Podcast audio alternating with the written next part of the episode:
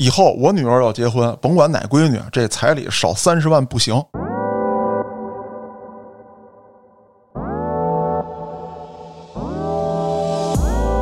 延续种群啊，延啊，你要延续，那你克隆不完了吗？克隆其实还不对。你看我为什么不要孩子？我已经把这研究特清楚了。你不想再看见另一个自己。不是，你看啊，我其实想再生，我还想再生一个女儿，但是我又怕再生了又是一儿子，你的压力家产不。够分的，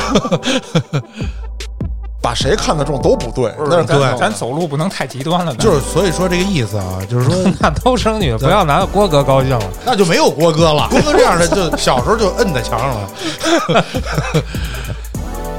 他在孕期免除死刑，我知道。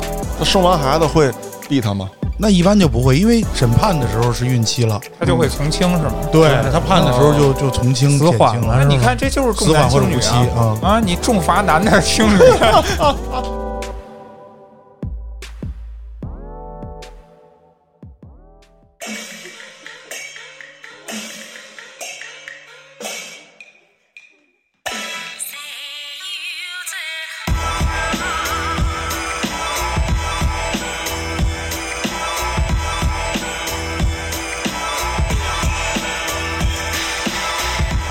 迎大家收听《话里有话》，喜欢听哥几个聊天的，可以在微信公众号中搜索“后端组”，里面有小编的联系方式，您可以通过小编加入我们的微信群，欢迎您到群内与我们聊天互动。我先给自己一个掌声，克服了心理障碍。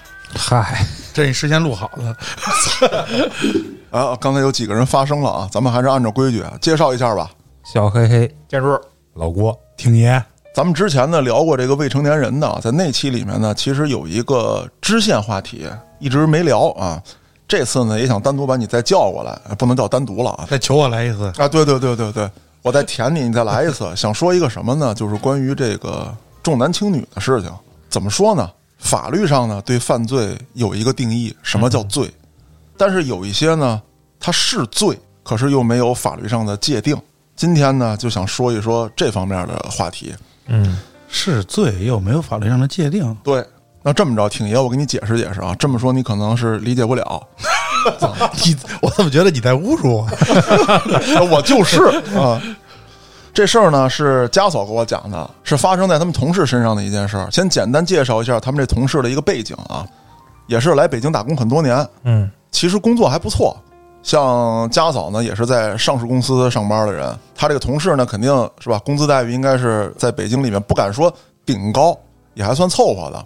老公呢是开灵车的，不错呀。啊，收入也可以啊。再有一个呢，就是不拉这个逝者的时候，也自己跑跑别的私活儿这车还能拉别的呢他？自己有车呀，哦，啊，就除了工作之外的，比方说拉个滴滴，嗯，然后那些年不受疫情影响的时候，也跑一些这个城市之间的长途。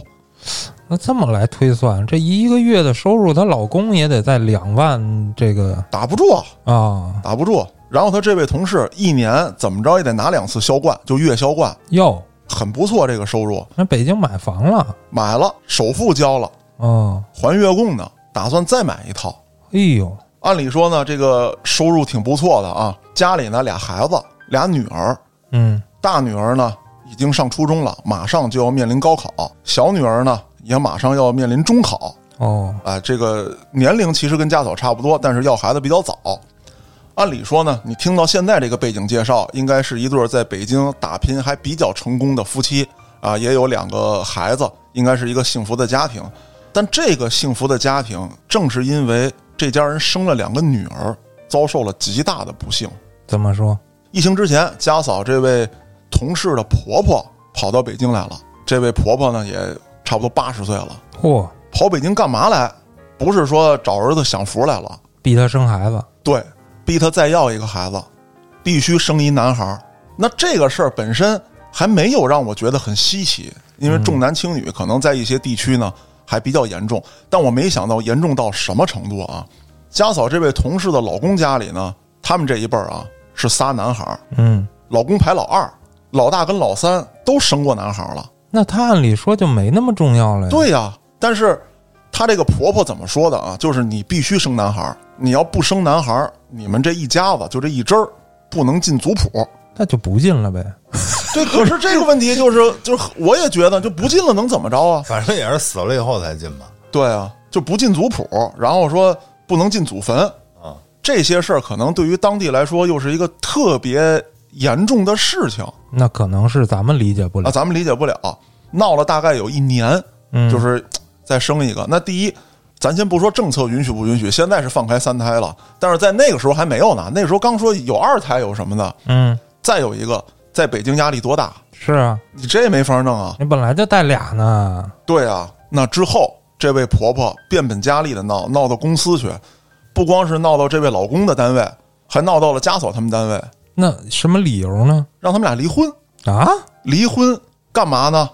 说在老家，他们老家啊，也不是说是这个特别偏僻的这个山村，嗯，老家也是县城。说在县城边儿上有一个村子，这村子里头有一寡妇，已经生了三个男孩了，让这老公回去跟那寡妇结婚，说这寡妇就能生男孩，特别牛逼，你就必须跟他结婚，生一男孩。我操，这寡妇是不是做这生意的呀？你这首先就违法了，你干涉婚姻自由了。我先回答黑老师这个问题，这寡妇倒不是做这生意的，但是黑老师说准了一点，就是有一大批这样的女性嗯。是做这种生意的。就是我本身是寡妇，我呢可能带几个孩子，无能力抚养，啊，那我唯一就是说，呃，也不能说我侮辱女性吧，就是说我到这个年龄了，我这个岁数，我可能是变卖自己的肉身你这不是侮辱女性，你就是说这个个案啊对这个对对。人，啊，对这个人这些人，或者说啊，对，，就是说我这个姿色，我就算出来卖，可能都没有人买我了。我可以生孩子，我可以生孩子，那我就跟你结婚生孩子，你要搁一部分钱，我要养我原来的孩子。那这个孩子生完了，如果是女孩儿，你别给我钱，我领走。当然说生孩子的钱你得给我啊，什么产后护理的这你得给我。如果生了男孩儿，我跟你离婚，咱们哎该办手续办手续，这男孩儿归你，跟我没关系。我去，这个事儿闹到这一步，其实已经超出我的认知了。这是不是比较早的事儿啊？现在不是说可以试管婴儿，可以就弄龙凤胎什么的吗？这个事儿就是家嫂这月初跟我讲的，现在试管也不能随便试管，啊必须是鉴定为不孕不育的才允许试管。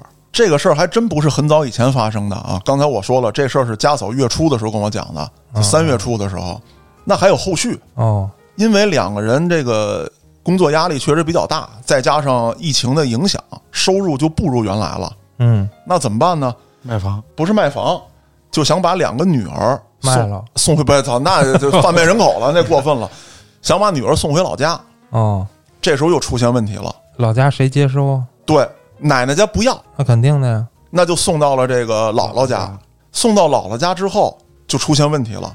两个孩子在北京上学，嗯在北京不能说从小在北京吧，就是不大的时候就带到北京来了，嗯适应不了老家的生活，还有这个老家的学校教育等等的，他跟当地的孩子也格格不入，融入不了。当时这个大女儿在北京的时候呢，很爱学习，就是爱学习到什么份儿上？咱不能说爱学习，不就爱看书？哦，家里有电脑不玩儿，有手机不玩儿，就抱着书看，特别爱看书。你无论是学习的，还是说小说呀，还是什么的，就爱看书，知识非常丰富。现在到了老家之后，什么样？老家也没有电脑，嗯也没有说这个智能手机，就是不上学了。哦我不想上学，看风景。啊，差不多，天天跟家，要不就不出去。他那姥姥就跪在这个他那个女儿的房门前面，就外孙女了，啊啊，房门前面磕头，说我求求你，你上学吧。我用这么夸张吗？他妈就这个我我媳妇这同事啊，啊给他姥姥买了一部智能手机，干嘛使呢？就只允许姥姥使，就是你给我发视频，嗯跟我这个看看孩子的情况，咱俩通话使。这手机不能给孩子。这个姥姥呢，就直播呀，真的是说给这个我媳妇这同事直播，说现在我给你闺女磕头呢，她不出来，咱屋里装一监控呗，那咱就不知道怎么弄了。事儿点儿。你这还得直播啊？之前可能也没想到事情会发展成这样。那出来吧，出来上学去了。到晚上放学点儿没回家，这姥姥就去学校找孩子去了哎呦，这姥姥太难了，我操！啊。学校老师说孩子一天没来，嗯一下就吓坏了，就赶紧全村找吧。这孩子就跟挺爷说的似的，自己坐山上看风景呢，哦，一坐坐一天。姥姥又去，以为这孩子要跳崖呢，又给下跪，又给磕头。这还是说这个大女儿，还有小女儿呢。啊那姐姐什么样，我就跟着学呗。而且姐姐也跟这孩子说，是因为奶奶家嫌咱俩是女的，不要咱俩了，哦，爸爸妈妈把咱们从北京送到这儿，肯定也是因为嫌弃咱俩。那难免有这想法。对呀、因为是这个奶奶到北京这个两口子家里闹完之后，相继发生的这些事儿。虽然说，哎，是因为疫情影响，这个经济收入等等问题，但时间节点正好卡在这儿了，嗯难免不让两个小孩儿去这么想去。那之后怎么办？就想弥补这俩孩子，嗯就说到咱们原来聊这个未成年人犯罪这里面的一个相应的话题，就给孩子钱，你想要什么，我在北京给你买。你要是真那么富裕，你还给他们送回去干什么？可说就这事儿呢，问题就在于这不是解决问题的方法。那现在我媳妇这位同事啊，为了多挣钱，已嗯经到什么份儿上了？咱们都知道，前一段时间打疫苗啊啊，各街道到处抢人头，哎，鼓励大家打疫苗。这个街道送鸡蛋，然后那个街道送手指。他们家住在昌平，上班的地方呢是在建外。嚯，他听说大兴有一个小区打疫苗给的东西比别的地方都高，他跑那儿打去。对他坐车跑到大兴去打去，然后再说这位父亲，你首先来讲单位的活儿，那该怎么干怎么干，工资该怎么开怎么开。那受疫情影响，那你这个跨省的、跨市的这些活儿你是跑不了了。闲暇时间干嘛呢？给人修东西。啊，他不是一直开车吗？除了修车之外，一些跟电路电器有关的，他都能给人修。但是这人呢又没有证，李老棍子。对对，差不多是这个概念。那李老棍子有电工本啊哦，啊！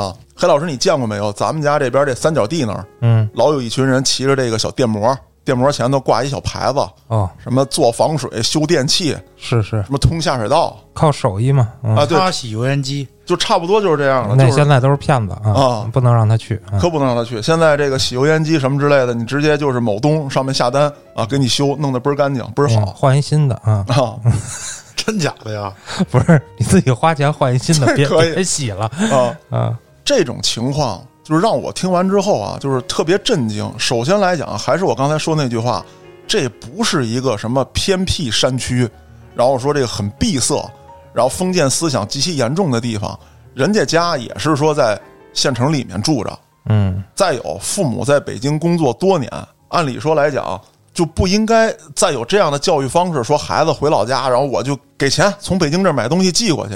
可是依旧发生在咱们身边，而且是就是现在的事儿，还不是说多少年多少年之前的事儿。就是我很不能理解这种重男轻女居然还如此严重。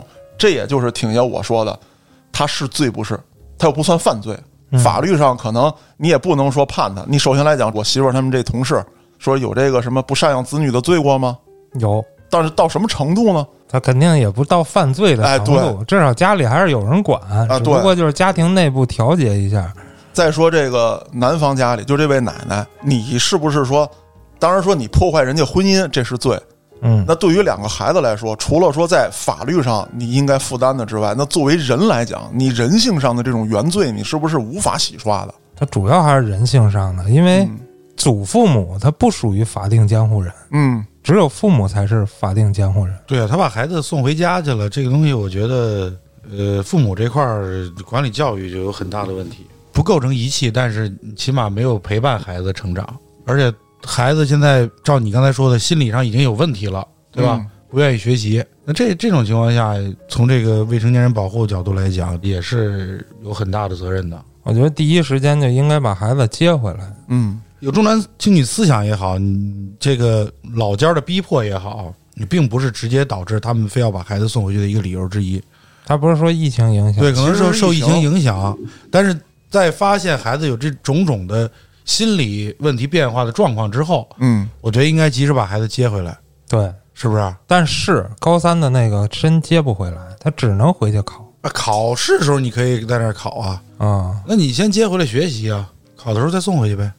但是现在苦于的就是他们现在经济已经有问题了，更大的精力要放在挣钱上。你看刚才嘉哥说的那种生活状态，所以这俩孩子就算接回来了，他们要不是四口吃不好穿不好，嗯，要么就是还是没人管。那不是啊，你接回来了以后，你即使说这个孩子可能呃生活条件什么的还是受一定影响，但是起码在父母身边，好歹每天能见一面。他不像在老家那样。我觉得嘉哥说的更核心的问题还是整个家族或者说整个地区的这种重男轻女的这种问题哎，所造成的实质性的影响。而且挺爷，我还跟你说啊，就是有重男轻女这个倾向的，还真就不是说光是这位婆婆，就连我媳妇这位同事，她生了两个女儿，她深受重男轻女的残害，但是她依旧有这样的思想。嗯，她不生三胎，并不是因为说我就爱我两个女儿，她是因为没钱生不起。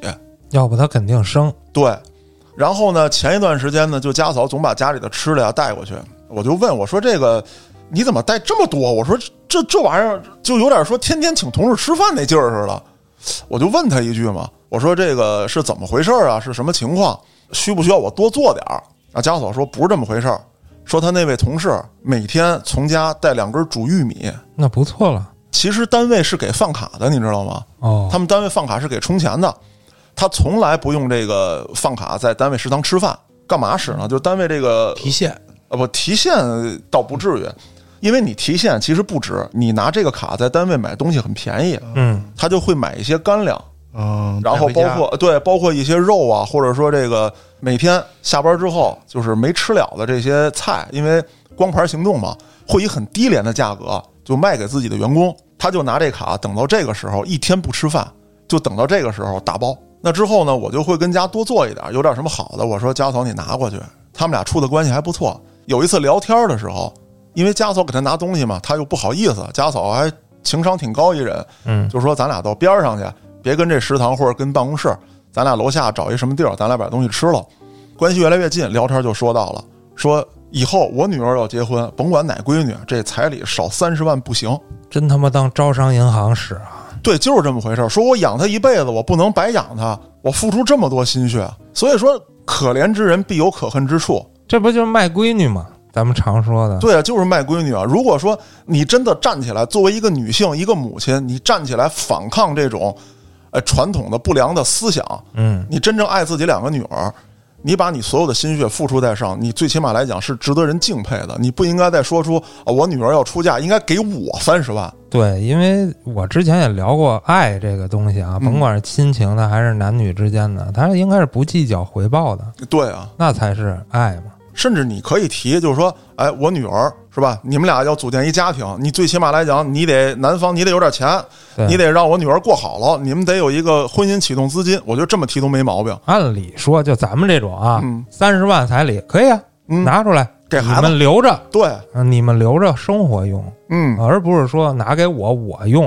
啊，对，或者说给我的其他孩子用。，你男方出三十万，女方也得出啊，对呀、是吧？要不说这笔钱本应该是一个呃两个人的婚姻家庭启动资金，对，按咱们这边就是，对比如说男方出点啥，女方出点啥，然后钱什么的归拢包堆的给他们俩人生活用。对，你要是说男方套餐时，女方套餐时，大家一交换，你这不倒骚呢吗？你 弄这干什么呀？前两天我带我孩子去学游泳去嘛，听他一游泳教练说说他要去提亲吧，嗯这个意思就想要订婚。我这是旁边偷偷听的。听小话去了。啊，嗨，他们聊着我也闭不上我耳朵嘛，啊，难怪你现在闭上了 现在闭上去医院了，耳朵 耳朵坏了。就说呀，他们这亲戚比较多，得准备三十份儿，每一份儿都得是那个那叫什么海之蓝呀，还是什啊，么我知道那那酒白酒白酒，嗯。还得一条中华。啊，然后他说简单一算，就这礼吧，反正他是大概小十万块钱，这还啥也没干呢。嗯而且这东西也不是说给到对方父母的，这就跟咱见面了，哎，打一圈烟似的，啊，就通知一下你的亲戚朋友们，哦哦哦我我要跟你结婚了，就走一面儿，这十万就没了。那看来我这么理解不知道对不对啊？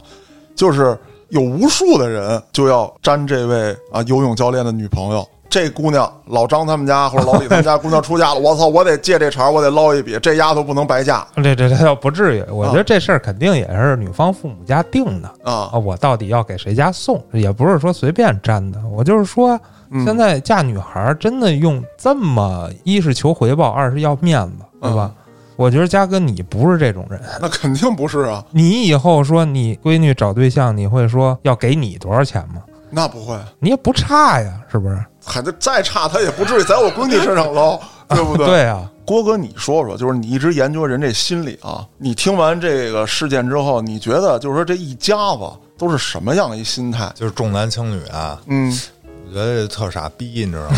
行，我们都知道。我们都知道是他妈傻逼，操！不是你们家是他妈有什么皇位要继承吗？你呀非得要一儿子？哎，要说呢，不是有的地方是这样，中国人的传统思想要传宗接代，你只有男孩儿，你往下传，你这姓儿才能保留。哎，可是挺爷，你刚才听我说了没？儿吗？咱先不说这个，我刚才不说了吗？我媳妇他们同事这老公加仨男孩儿，其他两个生的下一代也有男孩儿，对啊，有人能随他们家姓，这族断不了啊。其实啊，我就觉得啊这个姓儿不姓儿的呀，其实真无所谓啊。本身一个啊，我没要孩子，对吧？但是我知道你要孩子的意思是什么。你要孩子的意思，从生物本质上来讲，就是将你的遗传物质传递给下一代，对，对吧？把你这个基因延续下去，就这么一事儿。但是我就问你了，假比说，现在能克隆了，就克隆技术啊，随便克隆人，钱特便宜，比你生一孩子便宜啊，或者说一样，你还生吗？你克隆一王挺，不完了吗？那不行，那不是更纯粹的基因延续下去吗？不不，这个我觉得啊，人类繁衍它还是有一个过程，它虽然是你基因的一个延续，但是它是一个新的独立的个体。哎，郭哥说这个就是那些人的思想，延续种群啊，延啊你续家族要延续，那你克隆不完了吗？克隆其实还不对。你看我为什么不要孩子？我已经把这研究特清楚了，你？不想再看见另一个自己。不是，你看啊，首先一个，刚才说了，你生孩子是为了基因的延续，对吧？你之所以要基因的延续，那你其实我是为了人更类的延续应该选择克隆，对吧？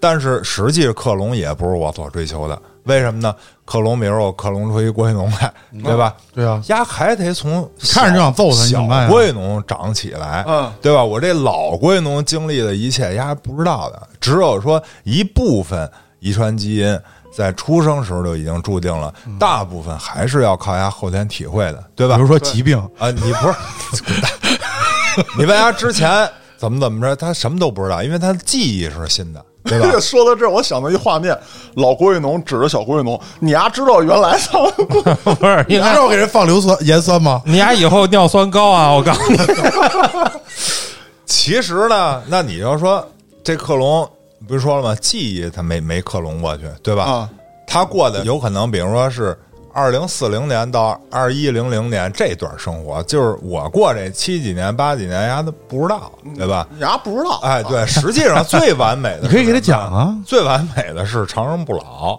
嗯就是我他妈一直活到二一零零年，嗯，然后我全都知道社会的发展什么，所以就是说你他妈这没有什么意义。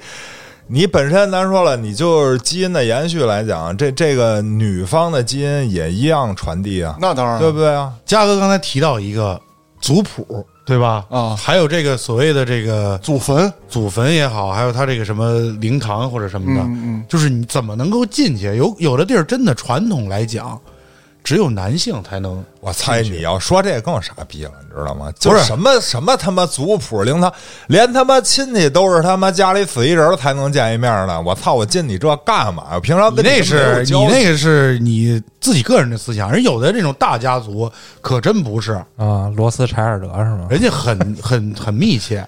当然了，我没说郭哥这是错啊，郭哥这是比较现代的思想。嗯，你看，我从法律角度来来说一下啊，我也只能从法律角度来说。宪法规定男女平等，这个咱们就不用说了，现在人都接受这个。我也没有说嘉哥说那个例子是对的，而且生孩子想姓女方的姓也可以。也可以，对只要双方同意。但是呢，法律还有一条规定，叫做公序良俗。嗯，当然，咱们这个良俗很重要啊，就是善良的风俗。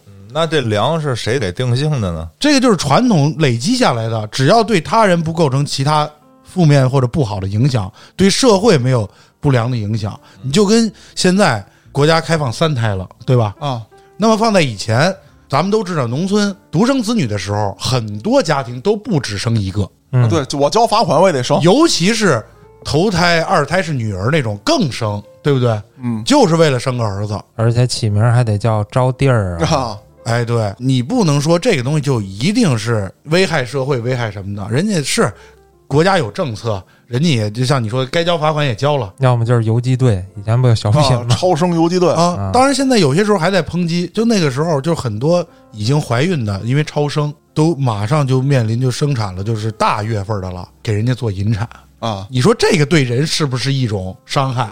嗯，是吧？所以，我为什么刚才说公序良俗这个东西，还是看人怎么去理解。如果这个东西风俗不影响别人，不影响家庭，不影响社会，我倒觉得可以提倡。但如果说像嘉哥刚才举的例子，首先来说对孩子就造成影响，对吧？对，对于整个家庭，就提到了什么离婚、再婚，对吧？也有影响。那这种我觉得就不属于良俗了。但是呢，啊，现在这个很多的，就据我了解啊，包括山东一些地区。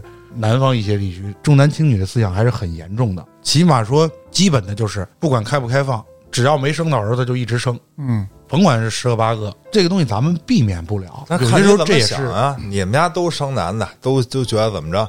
您要找不着女的，您他妈连后都没有啊！我告诉你，我也有同事也是生了三个，就是前两胎女儿，后来生儿子，人家思想就是我多生一个就比别人多一份机会。我就生一个孩子的话，那他成不成才什么的，就完全就看他自个儿了，你对不对？正好挺爷，这就是我下面要说的。嗯我要生仨，我几率是不是就翻倍了？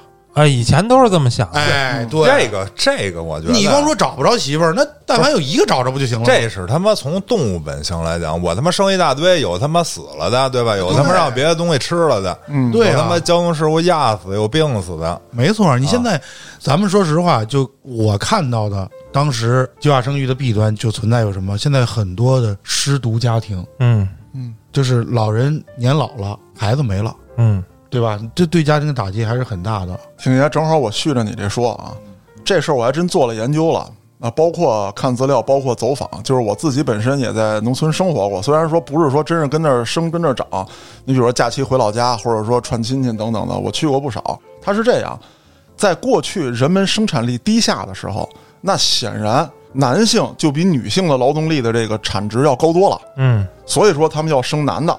再有一个就是人丁兴旺的问题，呃，男的会干嘛呢？就是除了我能耕种之外，我能哎保护我自己的这个。对，那时候讲究家里儿子多了不受欺负。对我保护我的私有财产。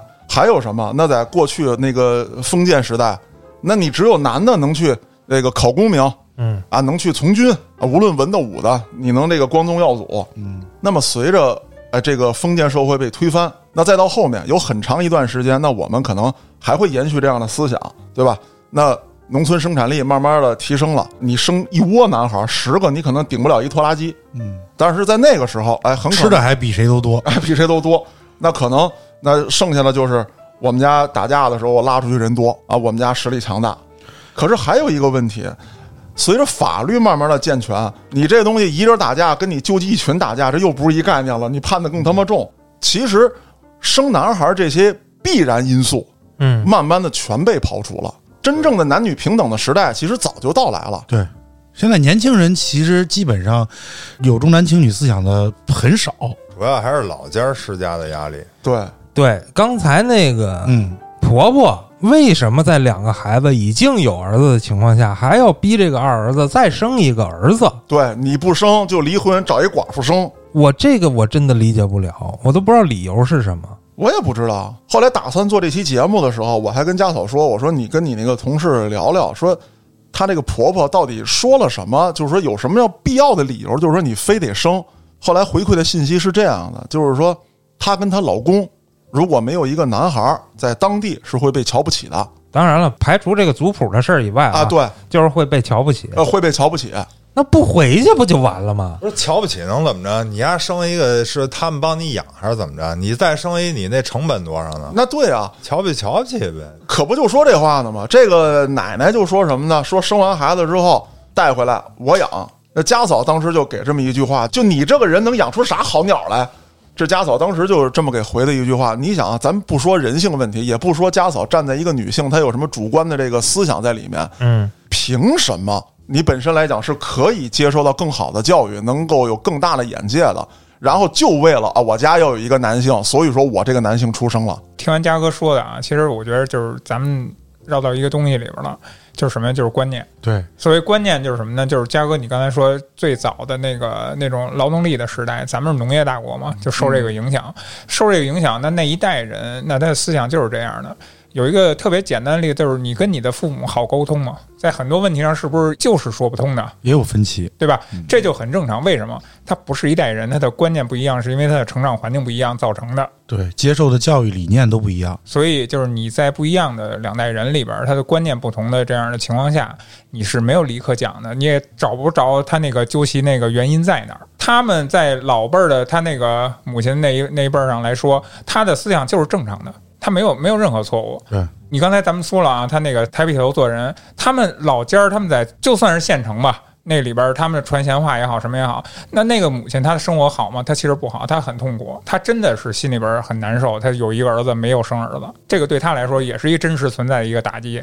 对，但是这一切悲剧是怎么造成的？就是传统观念造成的。那我就借着建叔这说说啊，这位老奶奶她也说了，说，哎，我这个心里承受不了这样的打击，我犯病了，在北京住院啊，没有医保，这老太太可没医保，嗯，在北京住院住了俩月，医生轰她出去，说你没病，你出去，我们这儿这么多这个床位，有这个急需救治的人员要进来，我知道这俩外孙女为什么回老家了，这俩月给住穷了。真差不多。不是，这只是他解决问题的采取的一种方式而已。其实就通过你说的这些事件，能表达出什么呢？就是说明这个婆婆啊，她是性格上有缺陷的，她为一件事情太过于执着了，她的手段也太过于偏激了啊，这些才是造成这个家庭悲剧的一个呃主要原因啊。这个现象它合理，但是他使用的手段有点走过了。应该让你婆婆再生一儿子。你还别说，郭哥，我媳妇那同事说这话了，说你但这种话都是抬杠的啊，话，对，就是气话，没有没有解决不了实质问题。我还意识到一个问题，家嫂的这个同事不是说以后我这闺女嫁的时候至少一人得三十万吗？嗯，如果他是抱有这种心态来教育孩子的话，哎，你觉得这个孩子带回来他又能怎么样呢？对，他就知道我生存的意义就是为我妈妈换三十万。恰恰是因为他们的父母一辈儿是这样的观念、这样的旧传统，其实他们成长起来也受他们父母的影响，对所以他们的观念上其实也是有问题的，一辈传一辈嘛。所以他们的子女现在产生了问题，都是合理的，都是一代一代的因果原因。从根儿上讲，老辈儿人都觉得养闺女是给外人养的，不是给自己家养的，嗯，所以他们会有这种想法。然后呢，现代人作为年轻人来说，虽然有一定的转变，但是呢，对于某些观念上还是偏传统。就像你这个母亲说，说到孩子婚嫁这个问题，就是她还是接受了那种，我养闺女其实也是给外人养的，不是给我自个儿养的。嗯我突然想到一点啊，就是刚才那个郭哥说关于那个克隆人是吧？嗯，就是你可以克隆我自己，但是呃，有一种东西叫进化。你如果克隆下去，那你其实你就失去进化的能力了。生物多样性、基因多样性啊，，对吧？回到刚才这件事儿上来说，其实就属于什么呀？就是思想上他们并没有进化，他们停留在远古的时代了，才造成了这个悲剧。而且这个事儿吧，其实我不想再往下报，但是说说到这儿了，我说一个我们家的情况。你看，我爷爷嗯，革命老战士啊，这个反封建反了一辈子，去世的头一年，突然跟我说说这个小佳啊，你再生一二胎。我先开始没反应过来，我说我不生了，因为开放政策了嘛，说想让人丁兴旺，说劝我说我说生不了，我说也没人带，我都反应过来了。嗯，哎，就是想要一男孩儿对，因为嘉哥家，啊，就我一个男孩儿。对你们家是单传吧？对，对，后来呢，我叔叔也做过工作。哎，那你三叔呢？我三叔现在不是被美帝扣留在那儿吗？没结婚，没孩子，眼瞅着也六十你应该。说爷爷，你劝三叔赶紧结个婚啊！那我不招爷爷生气呢吗？虽然说爷爷说这话我不高兴，但是说我不能这么怼我爷爷啊。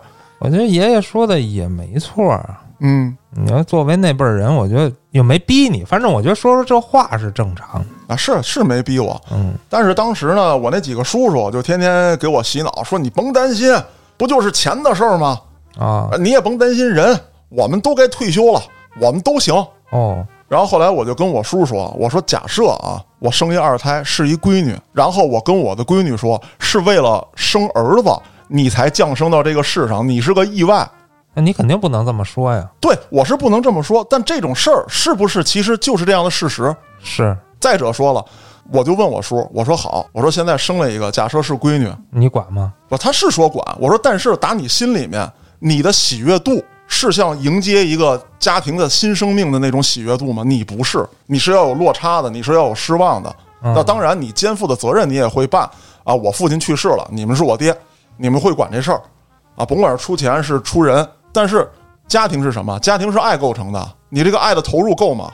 肯定是不一样的。心态没有摆正，哎，你就不太好融洽的那么去生活。其实，没错儿，我觉得还是观念问题。我其实想再生，我还想再生一个女儿，但是我又怕再生了又是一儿子，你的家产不。够分的。关于这个问题啊，其实我相信很多听众也会有这样的困扰，而且慢慢的我知道，这还真不是一个个别现象，不是像说咱们啊生活在一线城市北上广深，嗯，哎，然后咱们就接触不到这种事情，这种事情就在特偏远的那个山区才有，不是，很多时候它就发生在咱身边。对很多电视剧里也都拍了嘛，女孩儿到城市里打工，嗯然后挣了钱给乡下的弟弟。现阶段啊，一几年的时候，就有那个生的一直都是女儿，嗯，后来那个祖母就把那个刚生出来的女婴就拉到道边给埋了，我操，这都是现实。所以你说这种方法听起来是不是更偏激了？对，对吧？其实你说到这问题啊，其实并不是咱们国家才这样，好多周边国家，韩国呀、什么的，日本啊，他们女性地位也很低，是吧？他们也是呃，在那个政府政要什么的，其实没有什么女性角色，或者很少，对吧？这个东西是一普遍现象，就农耕社会带来的影响一直到这儿的。然后为什么现在咱们能意识到这个了呢？还是时代发展太快了，所以咱们这一波人而已。其实有解答的办法，就是时间。建叔，我还跟你说，有一更可怕的，有一堆姑娘，她们一边跺脚骂街，说家里重男轻女，嗯，对，然后一边在自己出嫁的时候，又跟自己老公说：“你得出多少多少钱让我弟弟结婚，这是我作为姐姐，我对得为他做的。嗯，对他们说我们就是重男轻女的受害者，啊但是他现在做的事儿又是重男轻女做的那些事儿。对，生孩子的时候可能也是在盼着生儿子，哎，就是为什么这样呢？就是因为你看，你看西方社会啊，我不是鼓吹西方社会，是因为他那个社会达到那个结构以后，他们的孩子散出以后没有那么浓密的亲情。但是咱们一直是大家庭生活在一起的这种社会，咱们还没过渡到那个阶段，咱们以后也势必会过渡到那个阶段。你兄弟姐妹之间，国外都生的多吧？生的比咱们其实普遍多的也、也也很很多。但是兄妹之间，其实他们过这些经济往来吗？没有，连父母都不管。对，没有那个照顾父母那观念。你说他们是为什么呢？就是说他没有那个集体意识，他没有那个集体大家庭那种意识。所以还是观念的是吧？郭哥是属于另一种情况，幼小的心灵挨过大逼斗。不是不是，我觉得就是建叔说完他这个，我就觉得我就是这个未来的趋势。都你这么想，社会还怎么发展呀？不是，那你给我分析分析，我们家这是不是就是绝后啊？用你们这话说，是，但是这是你的选择呀，并没有人说是错的呀，对吧？但是我只是说，全社会不可能都做这种同样类型的选择，你都这么选择了，那那你还都生男的没女的，你拿什么生去啊？这咱不叫都生男的，重男轻女也是因为有女的才能轻。如果说是压根儿就没有女的能选择都生男的的话，那就无所谓轻女了，那就是男男社会了，男男社会，对吧？你正因为有才能说轻，某种角度上讲，我觉得女孩还多了，对，没错。因为生不出男孩，你要不停生女孩。，对，给他生到男孩，他就打住了呀。我觉着还是这个人生存模式的变化。主流的模式是现在，甭管是嫁闺女还是娶媳妇儿，这个夫妻俩都要单独生活了，对基本不会再说还依附于家族当中。嗯，不像以前了，说咱要给家里种地，咱要保卫这个咱们家的。对，以前恨不得祖孙四代都是在一起。对，现在都是单独生活了，也牵扯不到媳妇儿要给婆婆做饭啊什么这种事儿很少。对，啊，而且咱们的思想也是说，以后我们养老跟孩子没关系，哎，对，咱们是咱们的，你过你的。就是慢慢的这种生活模式变化以后，我觉得重男轻女就会越来越好，因为男孩女孩挣的都差不多，唯一现在就是说，可能在用工单位上，他对于这种准备生孩子的女性，啊，他有担忧，他是很不友好的。嗯，当然，这个现在也有法律规定嘛。是，但是咱们实话实说，法律是法律，现实是现实，对吧？嗯哎，对你说到这一块儿，其实是值得说一下的。这是另一方面的重男轻女，就是在社会层面的，就是不公平的。哎，其实建叔，我觉得这个吧倒好解决。为什么？就是本身社会工种，虽然说现在啊已经很模糊了性别上头，但是其实本身社会工种它还是有一个性别取向的。你在选择择业的时候，如果说你真的去考量这个问题，你有一个不盲目的择业选择，其实是在你自身就能避免这个问题。大哥，咱们是这么说的啊。那你如果这么划分，那我是不是我女性就活该干不了一些那种高端的政要的角色呀？哎，不是啊，不是高端政要的角色，就是在人类起初啊，男的打猎啊，那女的采摘，那这个东西呢，慢慢的随着发展，然后女的就想打猎，哎，可以啊，猎女，操 而且很帅。那现在人家女权真正争夺的就是这个，就是我要有跟男的一样的这个工作的权利。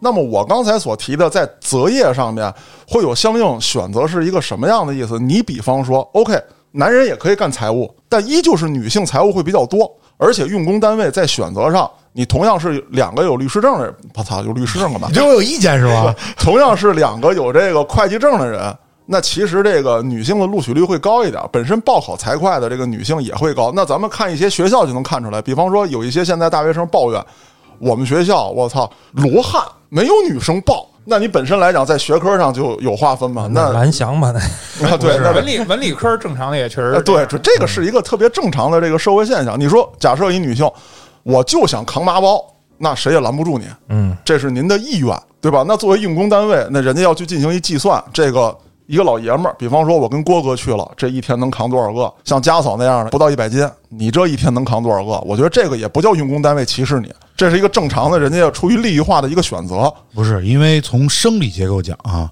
女性本身就承担了孕育下一代的主要责任，嗯，对吧？对，你任何一个用工单位都很难做到对一个孕期女性优先选择。一般在孕期女性，人都考虑到你肯定你有产期、孕期、产期、哺乳期，对吧？对，三期不光你不上班，我还要白给你发工资。对。其实我刚才想说，也就是针对这一点，男性就没有这一点啊。我也想到了解决的办法。其解决的办法就是你把男性跟女性同样放这个假，没有任何区别，那你是不是就可以不区别对待了呀？哎，建叔，你说这特别企业哭了，就是没办，那我为了公平，我就需要压企业一下，那至少男女在这方面就平等了。这个还真是我想说的。为什么啊？就是用工单位在选择男性的时候，好多单位就是会去规避这个，像挺爷说的产假等等哺乳假。那反过来说什么？他们会压榨男员工，因为你没有这样的假。那我媳妇儿，比方说，呃，怀孕了、临产了、生产了、这个哺乳了等等这些，单位压榨我，我不能歇呀、我操的，那我媳妇儿谁照顾？我该对家庭尽的义务也被用工单位压榨走了。那如果说建叔说这条管用的话，首先来讲就平等了。那我雇一男的，那很可能也会出现这样的情况。你甭他妈让我加班，有的现在就这么残忍。我说，哎我操，我媳妇怀孕呢，孩子哺乳呢，不行，单位给你画饼，说这时候是你的上升期啊，我告诉你啊。咱们现在这些年轻人里面，我就瞅你是那个，我在想啊，这个事儿可能不应该企业来承担。那你不可能不完全是不好解决，来因为刚才嘉哥只说了一方面，作为打工者的这方面，嗯那咱们退一步讲，自由职业者，对吧？女性本身因为怀孕生产，她必然要放弃自己的工作，对，不给人打工也是。没错，挺爷，你说这个我特认可。对吧其实女性她损失的是什么？是自己的职业上升途径。对，对于企业来说，我这少一个员工，那其实活儿不会少，他是分给其他不歇假的人去干的。所以我觉得不应该企业来承担。为什么？挺爷刚才说了，女性负担的是繁衍，嗯，咱们国家需要新的，生命力啊，对，所以说我觉得这应该是在国家层面可能会有一些国家一直其实也也在就是帮助女性，第一提高地位，第二那个享有公平的权利等等。嗯。但是你咱们说实话，作为企业来讲，作为这个实际的这个生产经营中的经营者来讲，他们还是尽量的不愿意去选择适龄产期的这个女性。那毕竟对吧？多一个劳动力和少一个劳动力分给其他人还是不一样。所以说，从生理结构，我是我是理解的，就是也确实很难做到，不管你国家怎么调控，用法律怎么去制约制裁，也很难做到说跟男性完全平等的那么一种角色和对定位。你少了十月怀胎嘛？对呀，包括你你不光十月怀胎，你还有哺乳期呢。对对对，这方面的话题，我觉得按照刚才黑老师的想法来说，就是你国家既然需要这些孩子的出生，是吧？那你还是应该国家出面给予补助，至少你谁损失了补助谁。嗯，这是一方面。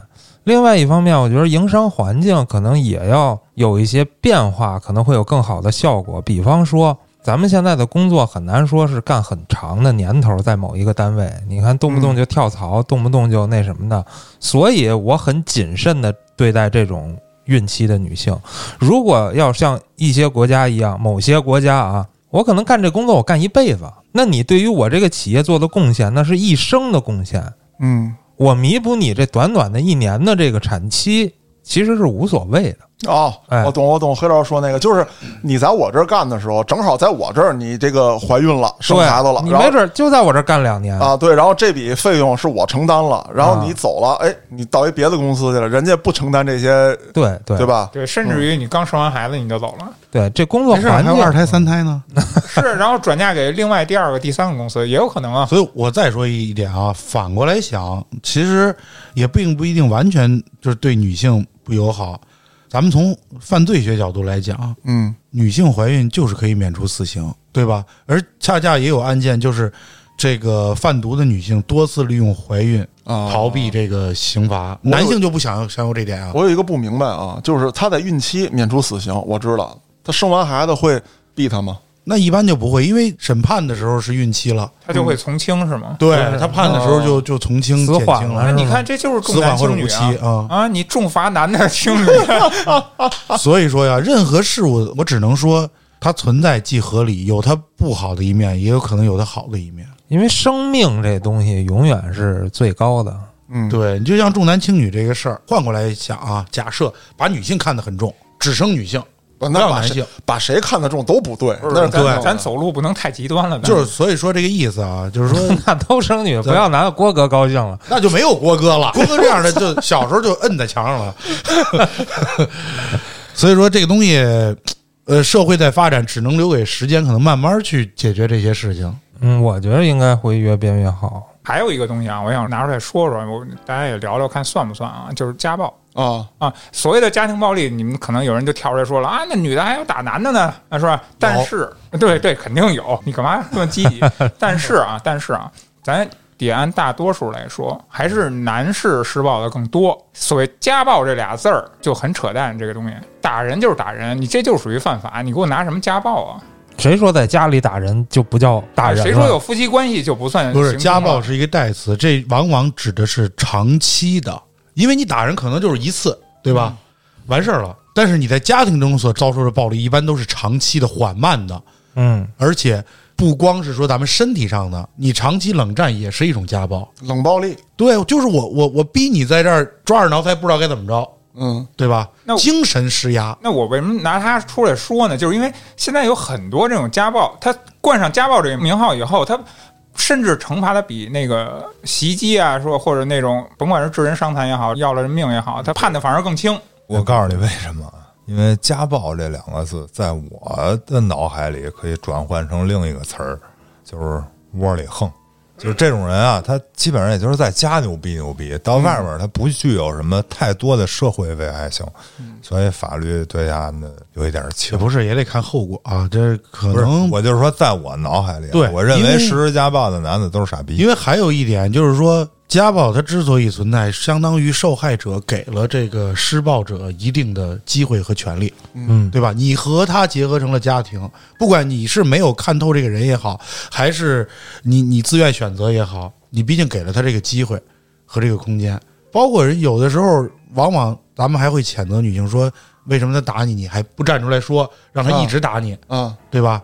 他往往就是顾及这种家庭关系，他反而他他一次一又一次的隐忍，才造成了这种长期的。所以呢，我想问一句，就是说我对我另一半的容忍啊，就是比如我现在是一女性，我对我另一半的容忍，那是我犯的错呗，所以我得承担这个错误。不是错误，咱们现在鼓励就是家暴，有一次就有第二次，嗯要站出来说。啊，对，现在是这样。但是多数人，你就像强奸案件一样，不是所有受害者都愿意站出来发声的。嗯，你站在法庭上直面强奸你的人的时候，那种心理压力不是一般人能够承受的。而且他有的人就是遭受家暴，我有孩子，我上有老下有小，他的父母什么的也跟我跪地求饶，然后我看到孩子这么小，难道我就要把这个家拆散了，就是为了惩罚这个施暴人吗？他是顾忌的很多，我我这个我能理解啊，就是他顾忌很多，而造成了他持续的受到这个伤害。没有说他有错。但是我不理解的是，为什么实施家暴那个男性啊？我就是说，按大多数来说啊，实施家暴那个男性往往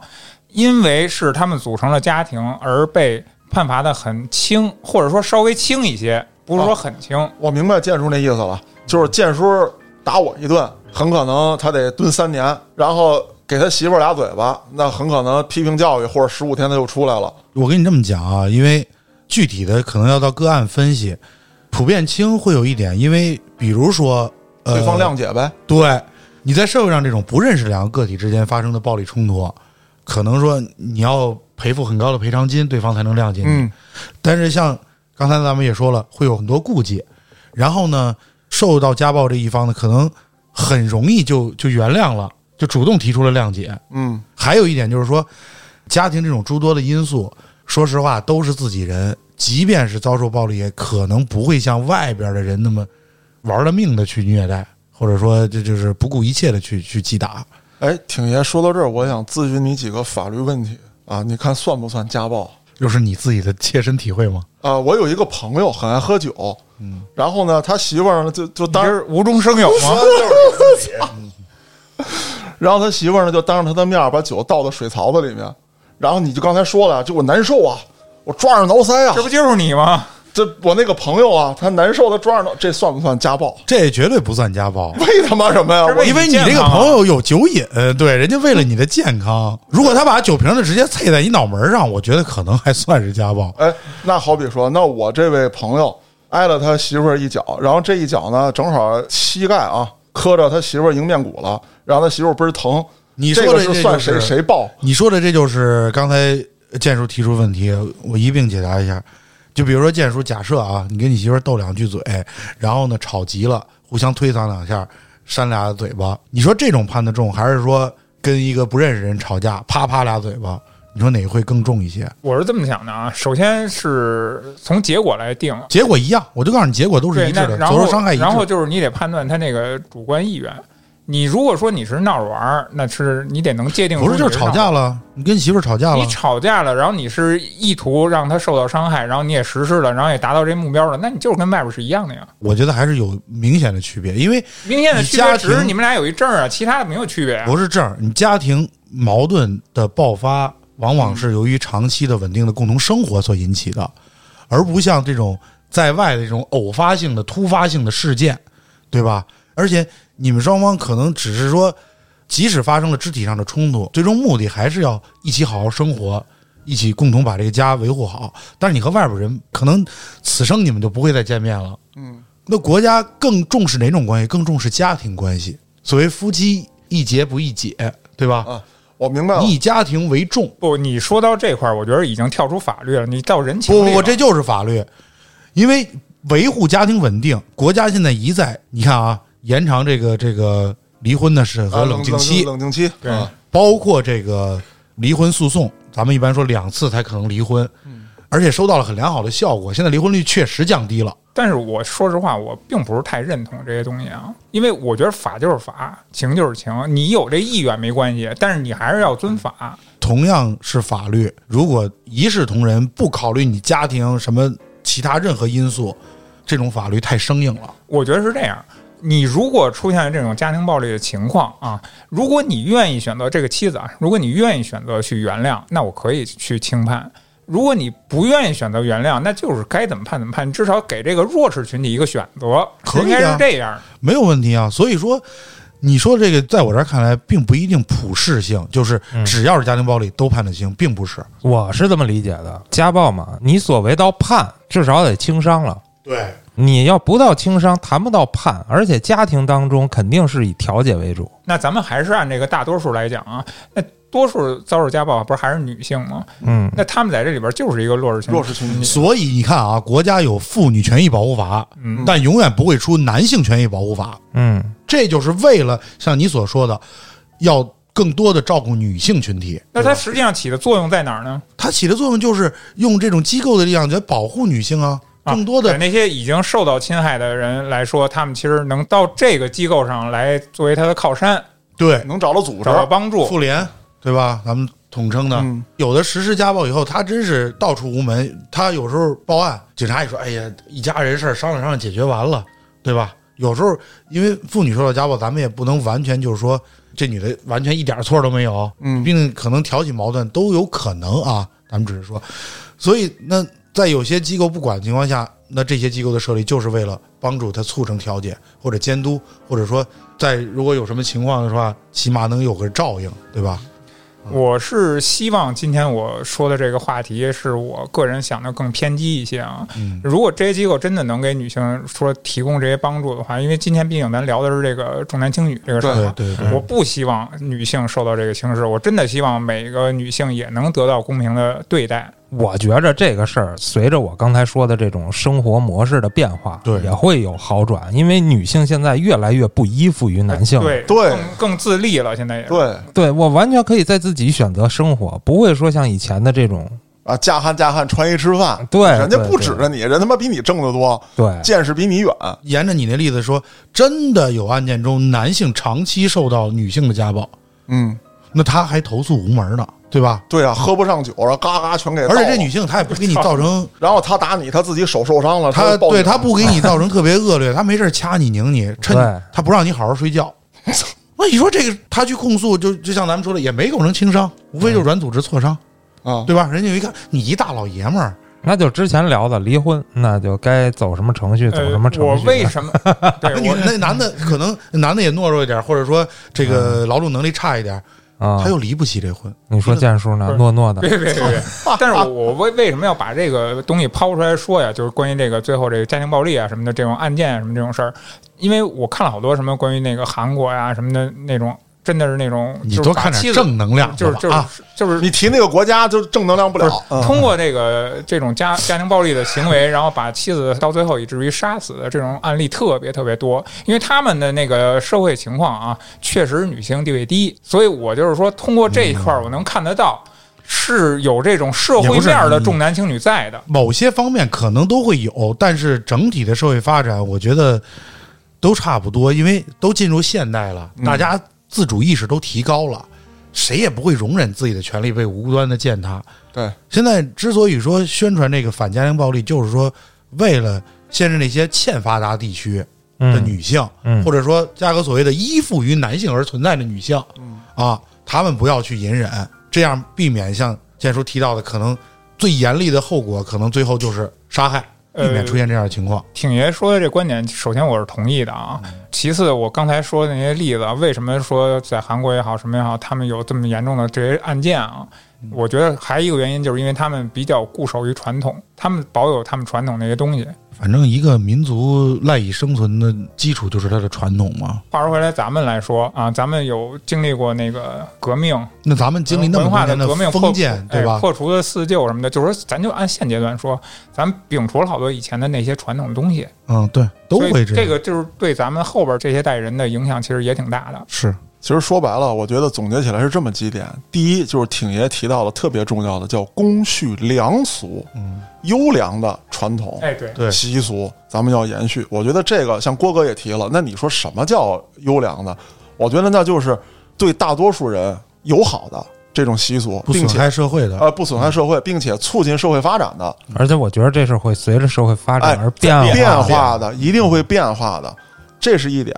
那其次还有一点是什么？就是很多问题咱们解决不了，但咱都是老爷们儿，咱能做到的是什么？就是保护好你身边的女性。嗯，在没有上升到法律层面的时候，在那些悲剧没有发生的时候，作为老爷们儿，你勇敢的站出来，保护你所爱的女性，无论她是你的女儿，她是你的妻子，她是你的母亲。刚才的例子也举了，那有人会说，那就是婆婆跟媳妇儿打架，那你说这事儿你怎么办？你要保护哪个？太难了，对，太难了。这事儿很难。但是以我举的这个例子为例，这个老爷们儿他也难。这么极端的行为，你是不是应该站出来发声？就像郭哥说的，不入不入，去你大爷的！操，能他妈怎么着啊？你敢说这话，我觉得无论后面的事儿会怎么样，不至于发展到这个地步。两个小女儿也不至于说在心理上面会有一些不良的影响。那么只能说，通过这个节目，我们传达我们的想法，大概就是这两点。作为老爷们儿，咱们站出来保护好女性，我觉得真正的男女平等是能够实现的。嗯，那好，我是主播嘉哥，咱们下期再见。